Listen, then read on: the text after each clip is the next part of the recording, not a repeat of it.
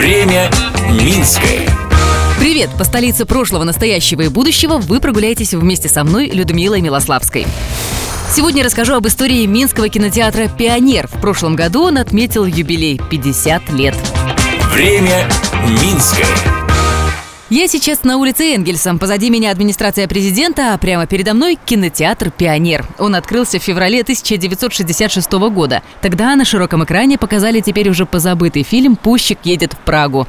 Это история о том, как советский пионер подружился в Артеке с девочкой из Чехословакии, на прощание пообещал подарить ей медвежонка из Беловежской пущи и как этот самый медвежонок ехал в Прагу. Раньше здесь был кинотеатр под названием «Детский», но к своему времени уже устарел. Вот и решили построить новый, как раз напротив бывшего здания КПСС. Сперва в «Пионере» хотели сделать два зала, но, как это часто бывает, планы переменились и здание разделили на две части. В одной сейчас, собственно, «Пионер», а во второй – «Театр кукол».